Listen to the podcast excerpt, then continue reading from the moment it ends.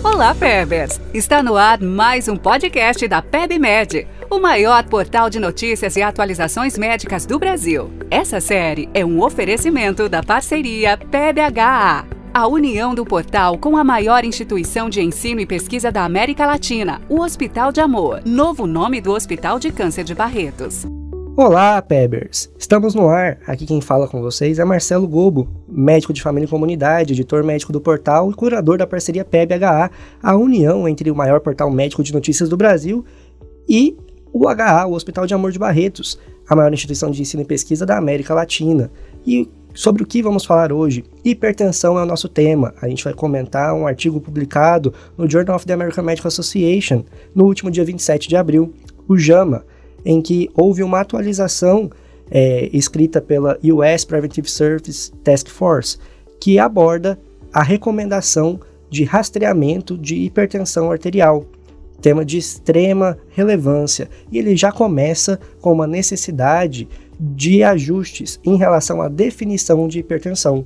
Para a US Preventive Service Task Force, a hipertensão vai ser categorizada para níveis de pressão arterial sistólica acima de 140 e de diastólica acima de, acima de 90 milímetros de mercúrio. Desculpe, para que isso é relevante?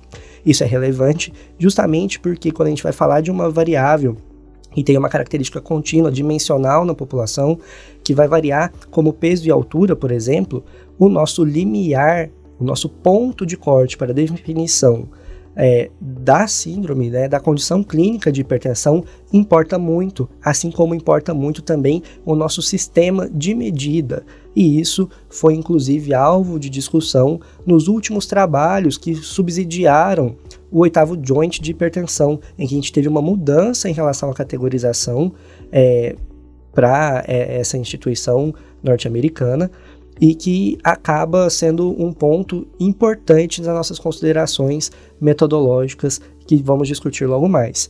Esse tema ele tem importância é, in, de grande impacto na saúde pública. Nos Estados Unidos, 45% da população de adultos é considerada hipertensa. Na Pesquisa Nacional de Saúde aqui no Brasil, feita em 2013, 21,4% foi a prevalência encontrada. E já segundo a Vigilância de Fatores de Risco e Proteção para Doenças Crônicas por inquérito telefônico, que foi realizado em 2016, essa prevalência aqui no Brasil foi de 25,7%. E quando a gente vai trazer dados da Organização Mundial de Saúde, a gente estima que na população mundial a prevalência de hipertensão entre os adultos varie de 20 a 40%. E o grande impacto disso é que a hipertensão arterial ela é fator de risco maior para diversas outras condições, como a insuficiência cardíaca, doença renal crônica e infarto do miocárdio.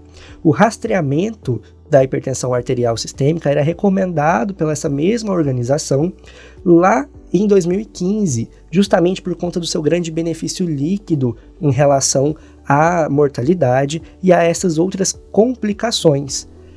E o que, que a gente teve de mudança em relação à recomendação que era nível A em 2015? De lá para cá, praticamente não houveram alterações, mas a gente precisa então destrinchar quais são essas indicativas, as diretivas tratadas por, pela organização. Todos os indivíduos devem ser rastreados para hipertensão quando eles têm fatores de risco para hipertensão. Quais são os fatores de risco que vão ser considerados como objetivos? Idade, a etnia, a história familiar, sobrepeso ou obesidade e hábitos de vida. Quais hábitos de vida? Você sabe avaliar quais hábitos de vida são importantes para serem considerados como fator de risco? Especificamente, a redução ou a, ba a baixa quantidade de atividade física realizada, estresse e tabagismo foram os fatores avaliados, além de hábitos alimentares, quais uma dieta rica em gorduras, rica em sódio, pobre em potássio, além do excesso de álcool. Esses são os fatores é, de hábitos de vida e hábitos alimentares que a gente deve observar como sendo fatores de risco para a hipertensão. Então, todos os indivíduos devem ser rastreados para hipertensão e esses dados devem ser abordados na, na avaliação. Quem são os indivíduos elegíveis nessa recomendação?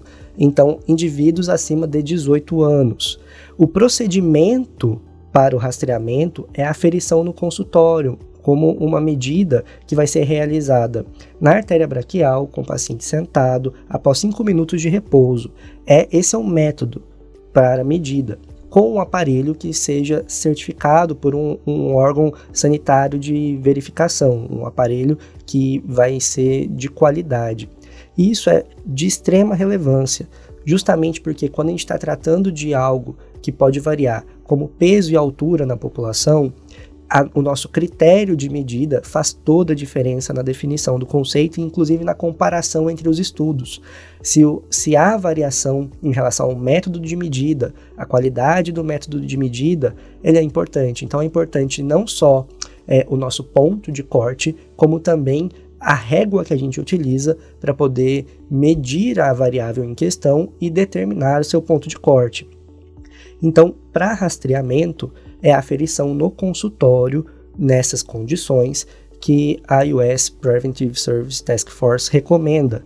E para confirmação de diagnóstico, ela recomenda duas, duas opções: tanto o mapa com a monitorização da pressão arterial medida frequentemente durante 24 horas, ou aquela monitorização ambulatorial em que o paciente vai é, realizar essa medida e fazer a anotação. Ela recomenda as duas modalidades para poder realizar o diagnóstico.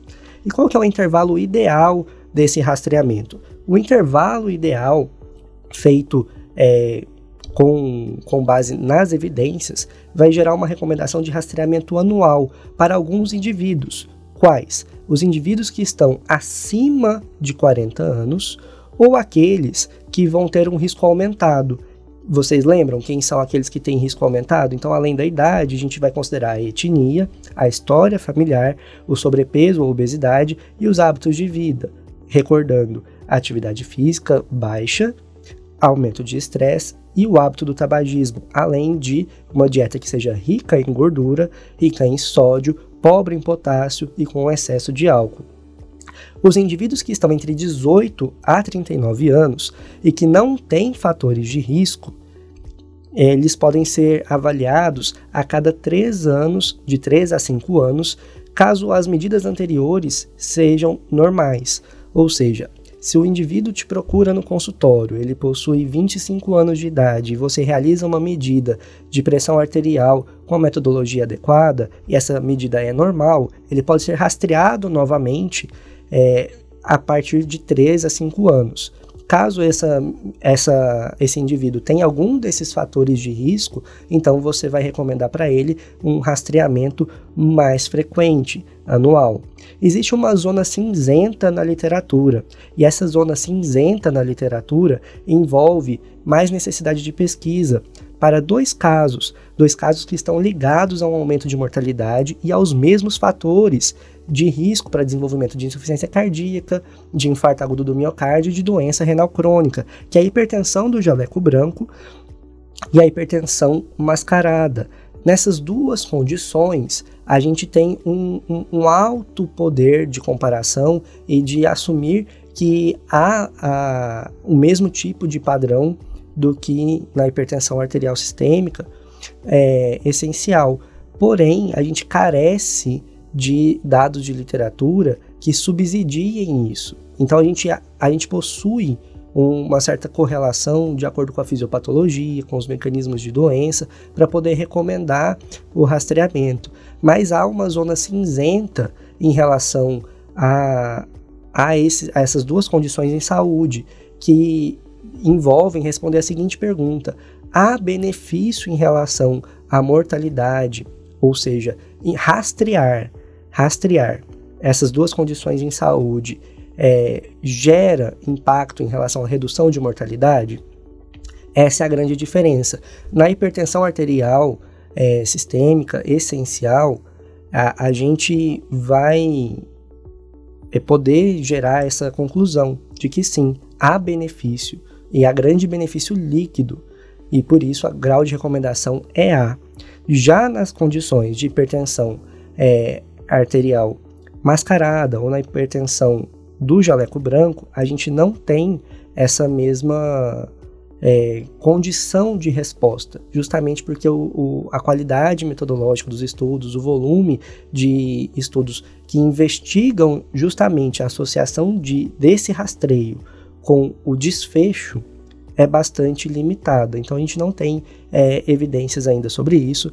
A, a, a, organização, inclusive, no artigo, recomenda é, a resposta a essas perguntas em publicações futuras. Você que está aí nos acompanhando, recomenda o rastreamento de hipertensão arterial sistêmica para os seus pacientes? Deixa aqui para a gente nos comentários. E também comente aqui quais assuntos você gostaria de ver aqui comentados com a gente. Muito obrigado pela sua presença, Pebers. Esse foi mais um podcast da PebMed em parceria com o Hospital de Amor Barretos. A gente se vê no nosso próximo episódio. Você ouviu a mais um podcast do portal da PEB, feito pela maior instituição de ensino e pesquisa da América Latina, o Hospital de Amor. Mais informações e atualizações em saúde você encontra em nosso portal. Acesse pebmed.com.br. Seja parte dessa comunidade. Se inscreva em nosso canal, curta, compartilhe e ative as notificações para não perder nenhum conteúdo. Faça você também ciência com qualidade, permitindo que mais conteúdos como esse sejam produzidos através da sua doação em hospitaldeamor.com.br barra doe. O seu clique transforma tudo.